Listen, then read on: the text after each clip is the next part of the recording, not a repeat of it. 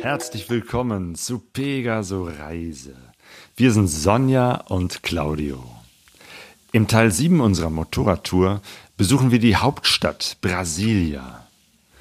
Wir staunen über die Architektur, verfransen uns auf den sechs- bis zwölfspurigen Straßen und landen zufällig im Protestcamp der Indigenen Brasiliens.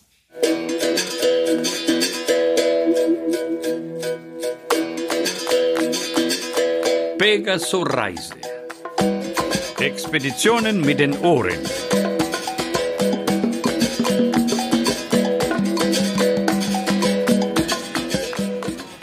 Das ist meine Überraschung. Also, das, ich hätte es mir ganz anders vorgestellt. Ähm, die Hauptstadt von Brasilien, äh, relativ in der Mitte dieses Landes, da wo ursprünglich nur Urwald war, wurde in den Ende der 60er Jahre eben halt dieses, diese Hauptstadt hier errichtet. Und ich hatte irgendwie eine Vorstellung von, ja, eben mitten im Urwald und Betonwüste, Großstadtdschungel. Großstadtdschungel, drei Millionen Einwohner.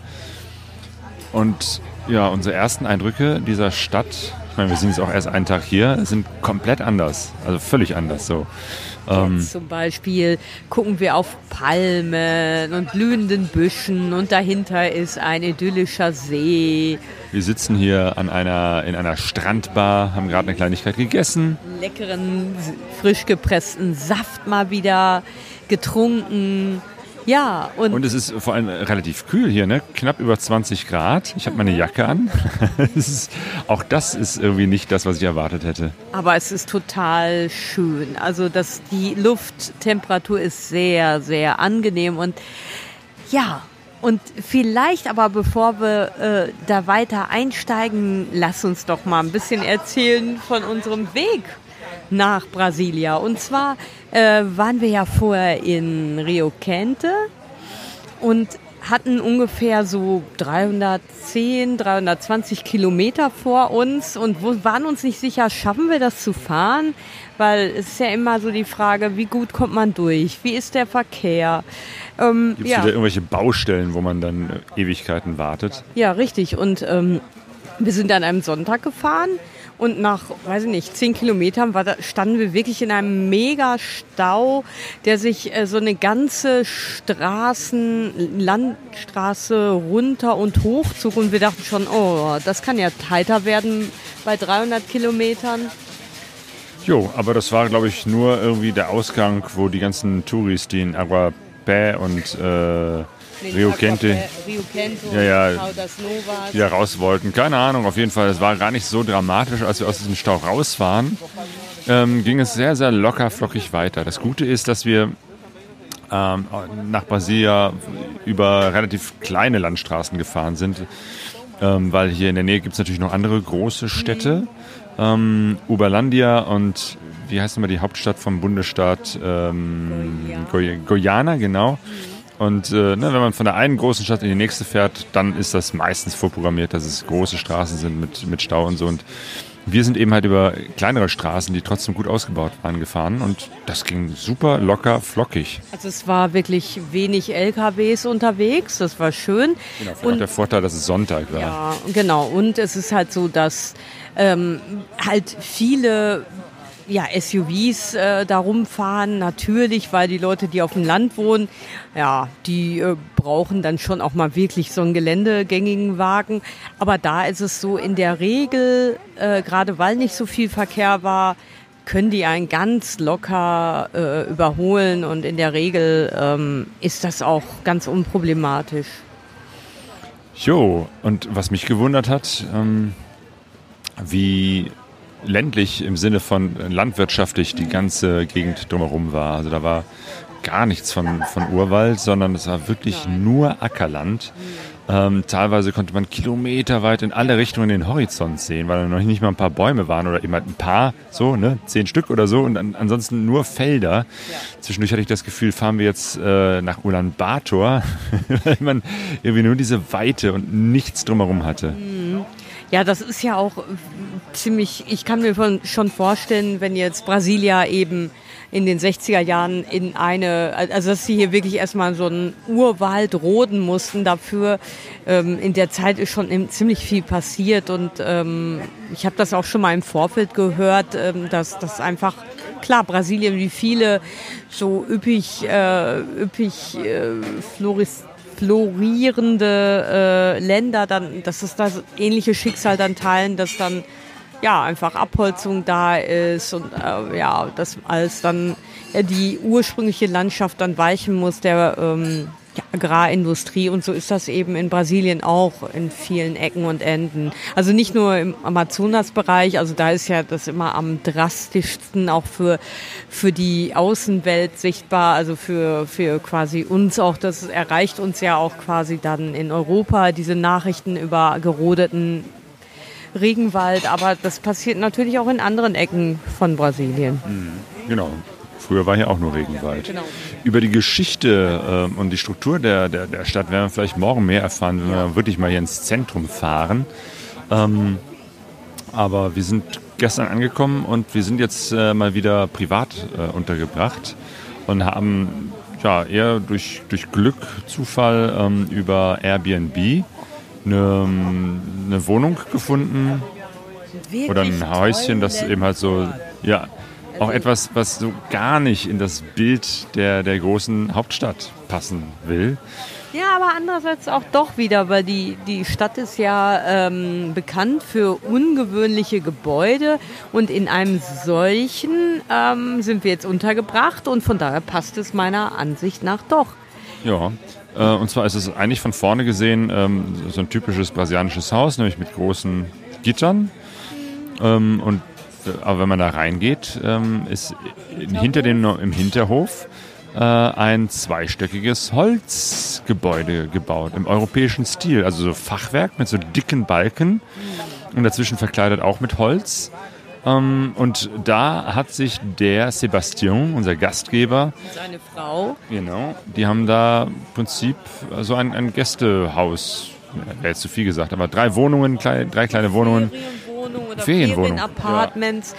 Äh, gebaut und hat sich da ein Jahr nach seiner Rente, oder nee, er hat jetzt doch erst seit einem Jahr Rentner, Rentner und hat das dann mit seiner Frau quasi ja, erbaut oder erbauen lassen und hat da wirklich so ein kleines Paralleluniversum geschaffen, was wunderbar schnuckelig und gemütlich ist.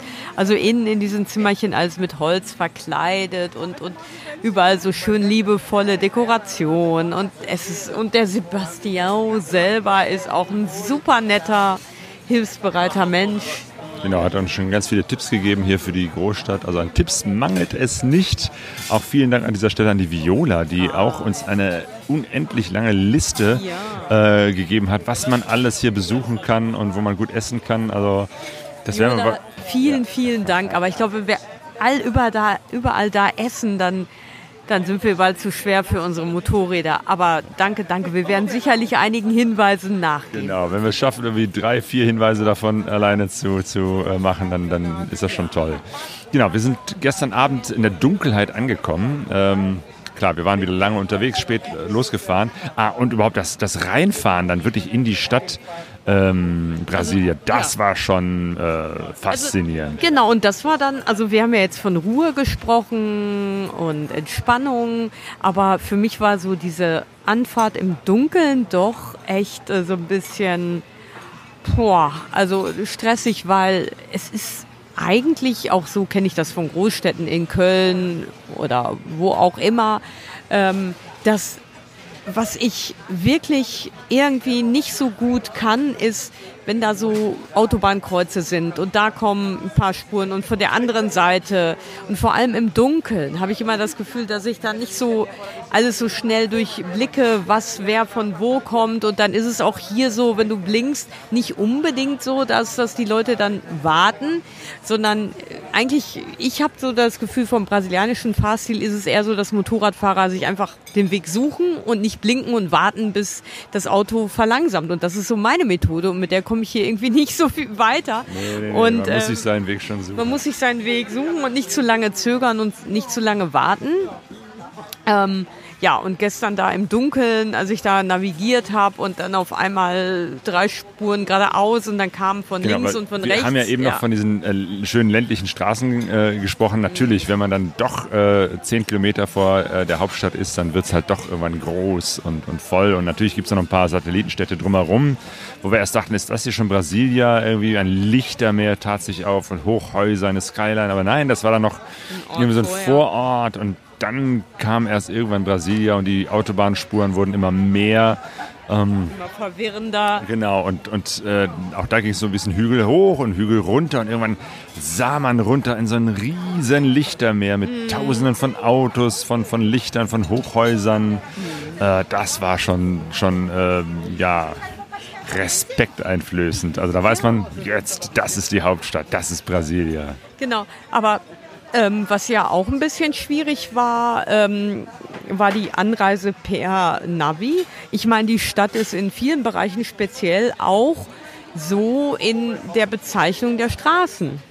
Genau, weil diese Stadt ja keine ähm, organisch gewachsene Stadt ist, sondern tatsächlich am Reißbrett entworfen ist, ähm, ist auch die ganze Straßen- und Viertelbezeichnung anders. Ähm, man könnte meinen, ein deutscher Ingenieur hätte das äh, alles. Äh, So XQ3, Genau, das sind A Buchstaben. bis, äh, weiß ich nicht, Ja, ja. B. eine ja. Buchstaben-Zahlen-Kombination, die, wenn man sie durchblickt, bestimmt total sinnvoll und logisch ist. Aber wenn man eben halt so, ein, so, ein, so, eine, so eine Adresse bekommt und der, der ähm, na, wie heißt er, unser Gastgeber, der Sebastian. Sebastian hat sich auch die Mühe gegeben, uns das genau aufzuschreiben. Ähm, trotzdem, ne, es gibt Abkürzungen, es gibt längere. Er hat die längere Form gewählt und oder umgekehrt die Abkürzung, keine Ahnung. Und das Navi kannte dann genau diese Bezeichnung nicht. Und ich weiß dann natürlich auch nicht, ähm, wa- was davon ist jetzt die Straße, was ist die Hausnummer und diese Zahl, ist das jetzt die Postleitzahl oder gehört die noch zur Straße und so? Keine Ahnung. Also mir ist es nicht gelungen, die Adresse ins Navi einzugeben, aber Sebastian hat auch schon geschrieben, das schaffen die Navis eh nicht. Und hat uns dann ein paar Anhaltspunkte, irgendwie das Krankenhaus und das Viertel und so. Und, mit, hat mit auch Genau, am Ende haben wir es auch gefunden und die letzten paar Meter sind wir dann mit Google Maps gefahren und dann haben wir es auch gefunden, also alles kein Problem. Aber man merkt schon, diese Stadt ist anders. Ja, und damit wir auch ähm, wissen, wie die so tickt und ähm, was da so hintersteht, werden wir morgen auch so ein Museum besuchen, wo das alles so richtig ähm, dargestellt wird. Ich meine, es ist so, ganz ehrlich, äh, in der Regel mag ich es gar nicht so auf Reisen in große Städte zu fahren, weil große Städte immer so Stress bedeuten, Gewusel und so weiter.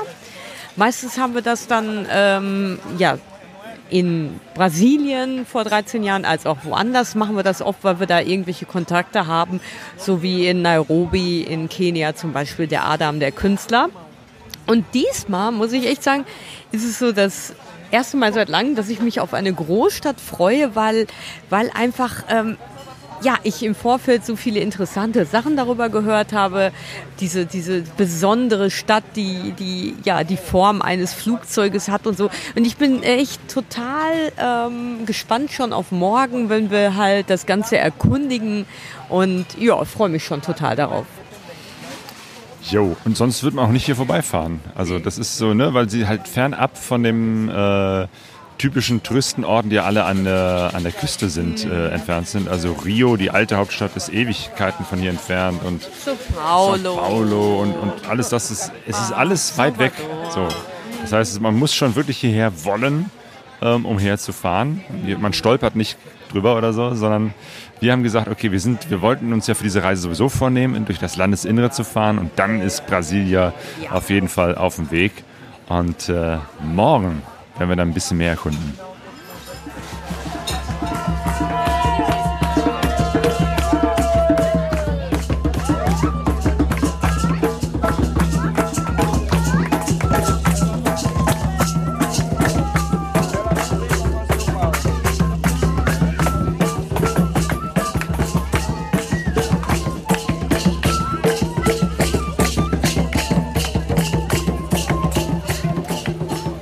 Zentrum von Brasilia ähm, ist hier ein, ein großer, eine große Demo, kann man sagen, oder eher ein Camp ähm, von Indigenen. Das, das, haben wir gestern Abend schon gesehen und heute habe ich mal ein bisschen recherchiert.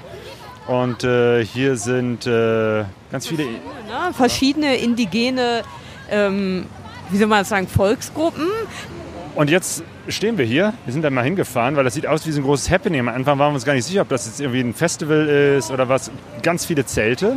Dann irgendwie auch, und man sieht so, äh, abends sah man so Rauch aufsteigen, wahrscheinlich weil da auch Grillstände oder irgendwas waren. Genau, hier sind auch Grillstände, Verkaufsstände von irgendwas. Ähm, hat so ein bisschen, weiß ich nicht, so, so Pavillons stehen hier auch. Aber auch im Hintergrund hört man äh, jemanden reden. Wahrscheinlich ist da irgendwo eine Bühne, wo jemand, äh, ja, äh, wo verschiedene Sprecher sind oder Redner. Da wollen wir jetzt mal gleich hingehen. Genau, weil das eigentlich alles eine sehr relativ friedliche Atmosphäre hat, äh, ist, ähm, denken wir, Mensch, dann schauen wir uns das doch mal von näheren an.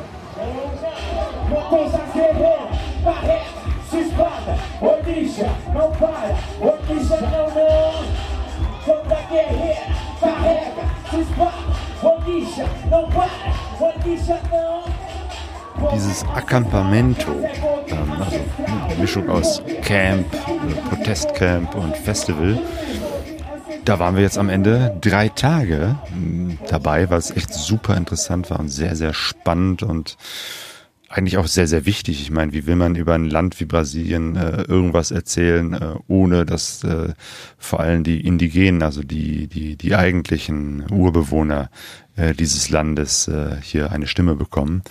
Ähm, und äh, ja, wir waren eben halt auf diesem Camp, äh, haben uns da umgesehen und gesehen, dass es tatsächlich ähm, mehr als nur eine Ansammlung von Zelten äh, mit ein paar Grills und Verkaufsständen, sondern da ist zum Beispiel ein ganz großes Zelt gewesen äh, mit, mit einer Bühne, ähm, wo fast durchgehend Programm war, ja. wo es eben halt Reden gab, Musik, Kultur. Ähm, es gab kleinere Zelte, wo es Workshops zu bestimmten Themen gab und ja, wo sehr viel über Politik und über Kultur der Indigenen äh, gesprochen wurden. Und es waren nicht nur Indigene aus einem bestimmten Teil Brasiliens, sondern es war im Prinzip die, die Jahresversammlung aller indigenen äh, Völker aus ganz Brasilien. Das sind echt viele.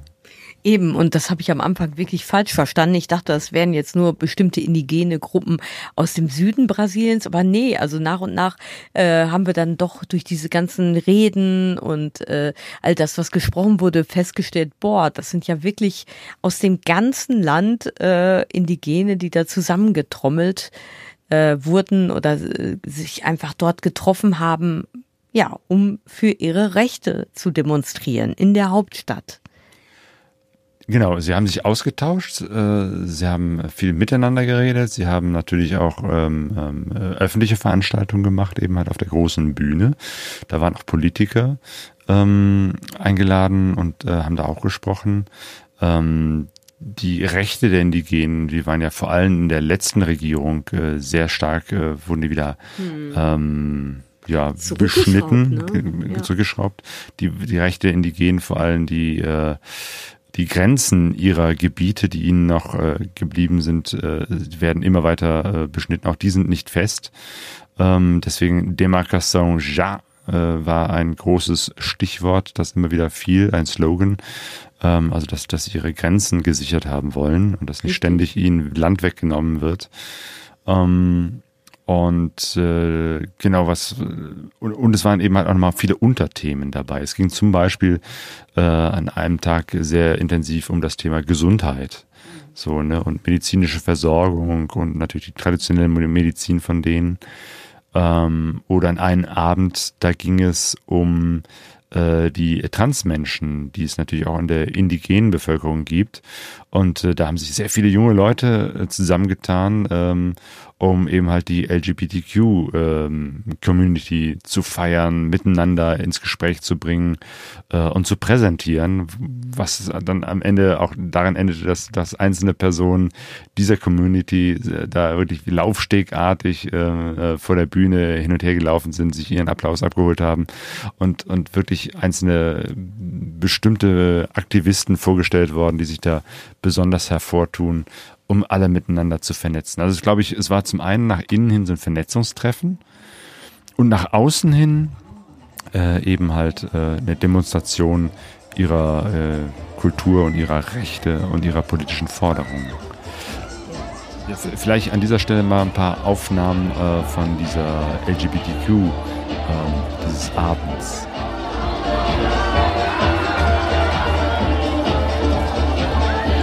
Hier gibt es nicht nur politische Reden, sondern auch äh, das Zusammentreffen verschiedener Gruppierungen. Und jetzt gerade äh, versammelt sich hier die LGBTQ-Gemeinde der Indigenen. Ähm, und wenn ich das richtig verstanden habe, ist das sogar das erste Mal, dass sie sich so öffentlich treffen, öffentlich präsentieren. Ja. Und, äh, ja. Die haben hier so eine Art von Catwalk gemacht, wo alle dann wirklich, die sich engagieren, ja einmal rüber stolzieren konnten und die Stimmung war gerade echt äh, total genau, sich einen enthusiastisch. riesen Applaus abholen. É esse momento de celebração, da gente comemorar nossa existência, de comemorar nossas vidas. A gente sabe como na aldeia, como no território, como nas universidades, nas escolas, no cotidiano, é muito difícil ser LGBT e é muito mais difícil ser LGBT indígena. Ja, er sagt gerade, ne, es ist, äh, wir zelebrieren diesen Moment gerade besonders, äh, weil es ähm, ja, so schwer ist, LGBTQ zu sein. Ähm, ja, allgemein schon in der Gesellschaft, äh, in Universitäten, in verschiedenen Institutionen und nochmal ganz besonders, wenn man eben halt Indigener ist. Ja, genau. Äh, und deswegen ist es wichtig, dass sie sich hier zeigen, präsentieren ähm, und sich zusammentun. Já vou explicar logo. Essa categoria é só para desfilar. Andar do começo até o fim. Você desfila, você entra na frente da. Insgesamt dieses Gelände, dieses Campgelände, das war wirklich total faszinierend, weil es waren ganz, ganz viele Menschen da. Ähm, also man wuselte so durch diese engen Gassen, wo rechts und links halt äh, Pavillons, Stände mit Essen und Trinken, mit Kleidung, mit mit mit Schmuck und äh, ja irgendwelchen Tongegenständen waren. Also und überall halt Menschen mit unterschiedlichen Federschmuck auf den Kopf und unterschiedlicher Bekleidung, ähm, unheimlich viele unterschiedliche Stile an indigener, mh, ja, Kultur. Kultur und und und äh, indigener ähm, Bekleidung und und überhaupt ne überall auf dem Gelände war es dann wieder so kleine Gruppen sich zusammengetan haben und getanzt haben und gesungen haben. Und Kinder liefen da rum barfuß oder mit äh, Flipflops und es war auch ein Gedränge aber irgendwie auch super interessant. Ich habe zum ersten Mal so viele unterschiedliche brasilianische Gesichter gesehen ne? Also zum Beispiel so viele indigene oder überhaupt indigene Gesichter habe ich vorher gar nicht gesehen bei uns auf unserer jetzigen Reise, mhm. ähm, obwohl ja Indigene eben nicht nur am Amazonas leben oder im Amazonasbereich, sondern eben auch ähm, über das ganze Land verteilt. Aber irgendwie ist das dann doch nicht so, dass man ähm, ja, Kontakt zu denen so ganz ähm, automatisch kriegen kann, sondern ja, wahrscheinlich ist das oft auch gar nicht so einfach, erstmal da in Kontakt zu treten. Die sind eigentlich nicht so sichtbar. Mhm. Das, ich, ich kenne ja Brasilien schon ein bisschen länger, mhm. aber Indigene habe ich so selten gesehen, wie, also das, also jetzt weiß ich nicht, wie, wie zum Beispiel jetzt Bolivien als Kontrastpunkt, wo die Indigenen einfach, einfach viel mehr äh, sichtbar sind, ist das in Brasilien gar nicht so. Und das ist also wirklich eine Minderheit, die auch nicht gesehen wird. Und deswegen, glaube ich, ist es umso wichtiger, dass sie aufstehen, dass sie für ihre Rechte kämpfen, denn letztendlich ist es ja ihr Land. So, und alle anderen Brasilianer, die, die man sich so als die klassischen Brasilianer vorstellt, sind Eingewanderte. Mhm. Ähm, und das ist irgendwie schon eine sehr schräge Situation. Ich weiß, dass mein Vater oft gesagt hat, wenn es so um die Klischees der Brasilianer ging, also ne, er war jetzt auch kein Samba-Tänzer und, und äh, äh, ne, irgendwie, er entsprach jetzt auch nicht dem Klischee des Brasilianers und, und mhm. äh, hat dann immer an der Stelle gerne gesagt, ja, was, was ist denn ein, ein echter Brasilianer? So, ne, das sind eigentlich die Indigenen und alle anderen sind irgendwelche Eingewanderten. Ja, aber wie so oft ähm, in verschiedenen Bereichen der Erde, ich meine, das ist ja in Nordamerika nicht anders äh, mit den Indigenen, die ja auch ähm, ja nicht unbedingt ja sehr gewertschätzt werden in vielen Bereichen des Landes.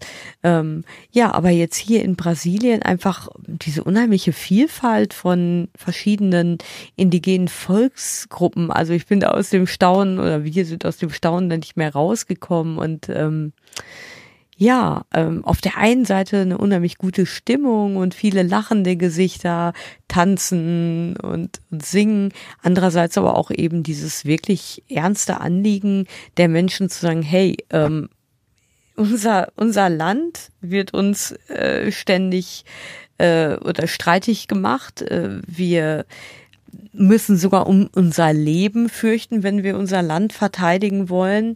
Ähm, das geht nicht. Wir, wir haben hier eine Stimme, wir möchten gesehen werden und wir möchten auch, dass der Präsident Lula, der alte und jetzt seit kurzem wieder neue Präsident, ähm, dass der uns sieht, dass der unser Anliegen ähm, hört und die auch wirklich ernst nimmt und ähm, uns unterstützt. Und ähm, ja, und Lula wird auch morgen einen Auftritt auf dem Camp haben und wird auch da sprechen, wird auch da sein. Dann sind wir leider schon weg, aber der Präsident kommt auf jeden Fall und hat auch in der Vergangenheit immer wieder sich für die Rechte der Indigenen stark gemacht und ähm, da ist jetzt, glaube ich, eine ziemlich große Hoffnung, ähm, dass er diesmal auch ja nach dieser schwächenden Zeit mit dem ja doch sehr rechtsgerichteten Bolsonaro, dem ehemaligen Präsidenten, dass der Lula da jetzt wieder so einiges ähm, ja in Richtung Unterstützung unternimmt. Und äh, ich habe auch einen äh, Vertreter der Indigenen äh, das Mikro äh, bekommen. Er hat mir ein bisschen was erzählt von dem Camp und von ihren politischen Voll, äh, Forderungen. Und äh, ich, das war, glaube ich, auch nochmal ganz wichtig, ähm, dass äh, wir das nochmal persönlich erklärt bekommen.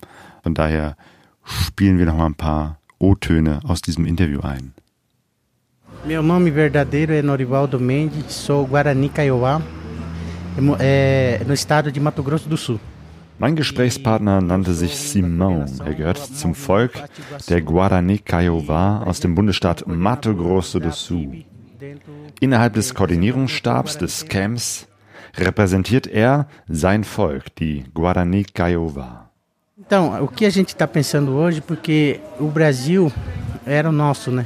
Ursprünglich war Brasilien das Land der Indigenen, bis die Europäer kamen. Und nun fordern die Indigenen nur einen kleinen Teil des Landes, das sie ihr eigen nennen können. Sie wollen dort frei und gesund und von ihrer eigenen Ernte leben. Doch die Regierungen des Bundesstaates und des Landes verkleinern immer wieder die Gebiete der Indigenen.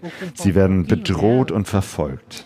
Então aí a gente passa a ser perseguido, o governo do estado, tanto o governo brasileiro começa a diminuir e se levantar contra povos indígenas. Então a gente sofre tudo isso pela mão da governança do governo brasileiro. Né? Então hoje a gente vê que Daher fordern die Indigenen Brasiliens die offizielle Anerkennung ihrer Gebiete und dass die Grenzen geschützt werden. Ihr Kampf geht weiter. Então a gente grita, levanta esse grito de demarcação já, porque a gente quer que se demarque a nossa terra. A gente quer que é, não morram mais nossos parentes. Então, isso que a gente quer que os nossos parentes se sintam em liberdade em cima do nosso território. A luta vai continuar.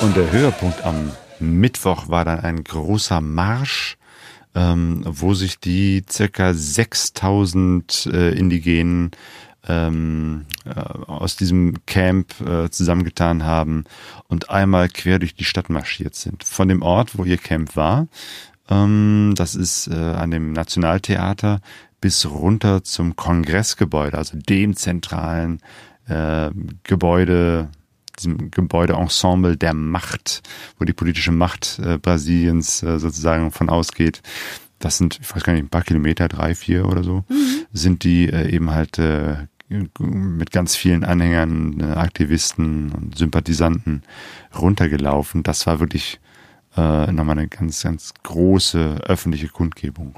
Ja, vielleicht ähm, ähm, müssen wir das nochmal so sagen. Also es waren auf der einen Seite ganz viele Indigene ähm, dort vor Ort, aber auf der anderen Seite auch ganz viele ja alternative Menschen, Menschen, die ähm, die, wie du schon sagt hast, Aktivisten sind, die sich da auch engagieren, die die einfach auch ja, alternative Gesellschaftsformen wollen oder die sich auch interessieren für diese Themen. Also es war wirklich eine sehr bunte Mischung.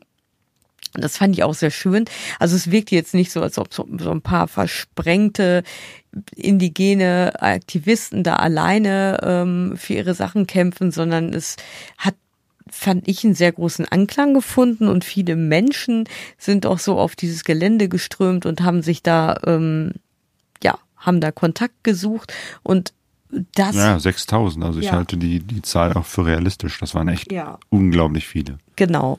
Ähm, aber das würde ich sagen, ist, wenn jetzt nicht nur die indigenen Brasilianerinnen alleine, sondern wirklich so eine Mischung aus verschiedensten Menschen, die sich dann auch noch für dieses, zusätzlich für dieses Thema interessiert haben. Und mittendrin wir, wir sind dann einfach mal mitgelaufen, weil wir das einfach so, ja, unterstützenswert fanden. Und auch hochspannend. Und also auch die ganze Stimmung war wirklich äh, ganz besonders. Ähm, also ne, natürlich äh, vom, vom Anfang her, wo Musik gespielt wurde, ähm, wo sie sozusagen nochmal ihre, ihre Forderungen äh, laut äh, rausgerufen haben. Ja, da war so ein, so ein, so ein großer LKW, wie man das eigentlich von so Karnevalzügen in Brasilien kennt. Ähm, also so ein großer Truck, wo halt oben so eine so ein Podest ist und wo Leute standen, ganz viele, die dann auch, wo dann einer, einer mit einem Mikrofon immer skandiert hat, diese Rufe, ähm, Demarcation, ja, glaube ich, Genau. ne? Genau, also dass diese, dass sie endlich ihre Landrechte da haben wollen und ähm, ja, wo auch verschiedene Leute zur Rede kamen, dann wurde meine Frau nach vorne geholt, die hat was erzählt und Vorangefahren ist, äh, oder getragen wurde eine riesengroße Erdkugel. das war sehr beeindruckend. Genau, die war wirklich sehr groß und dahinterher ein, ein äh, Trecker, ein Traktor. Genau, das war's. Ähm, und, und das war so einer der, äh, ne, wo die ganzen Firmen ähm, Namen drauf standen, derer, die sozusagen ihr, ihr Land da wegnehmen. Ähm, das, das war sehr beeindruckend.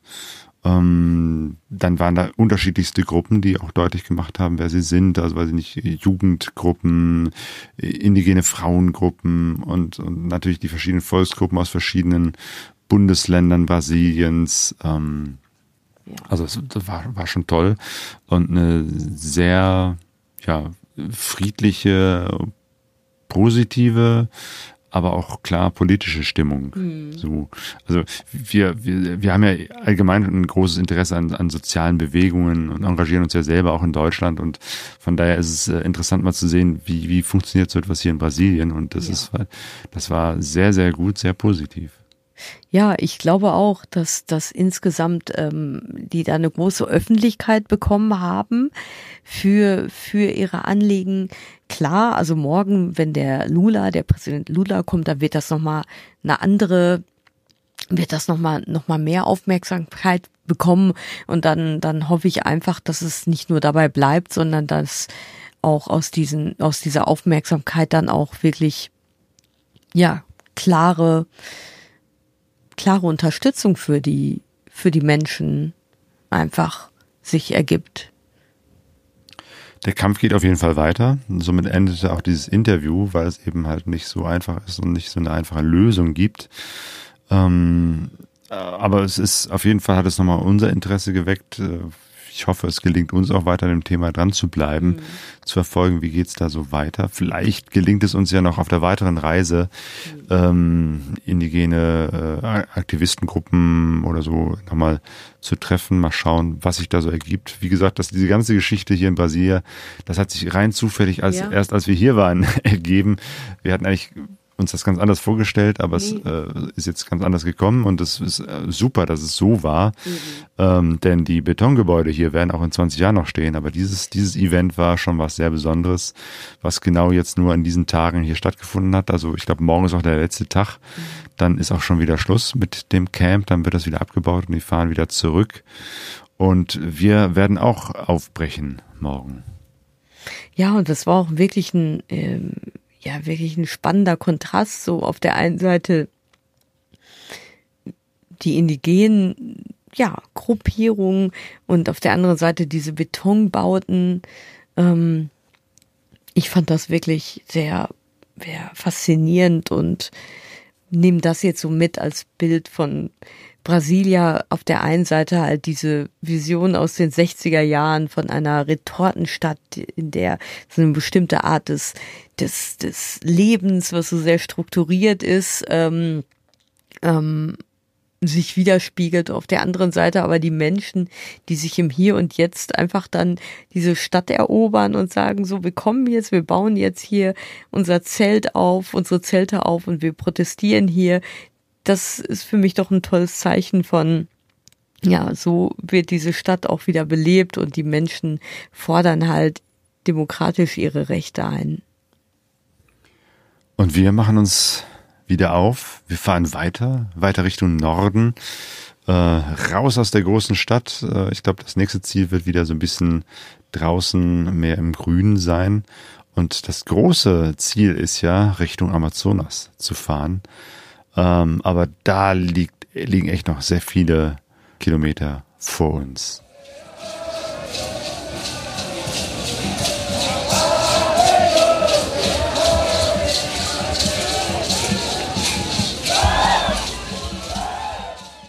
Ich habe noch einen Nachtrag. Und zwar ein Tag nach diesem Protestzug hat der brasilianische Präsident Lula sechs neue indigene Gebiete ausgewiesen. Und noch weitere 14 äh, Gebiete sollen demnächst offiziell äh, ausgezeichnet werden. Also ich finde, das zeigt, politischer Protest lohnt sich manchmal. Und ich möchte noch Danke sagen an Ruka für die Motorradbekleidung, für äh, an Shoei für die Helme und Dirty Rocks für die Pegaso-Reise-T-Shirts, die ihr auch kaufen könnt, wenn ihr wollt.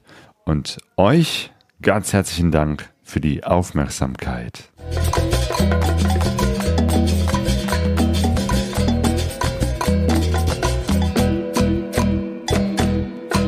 Pegaso Reise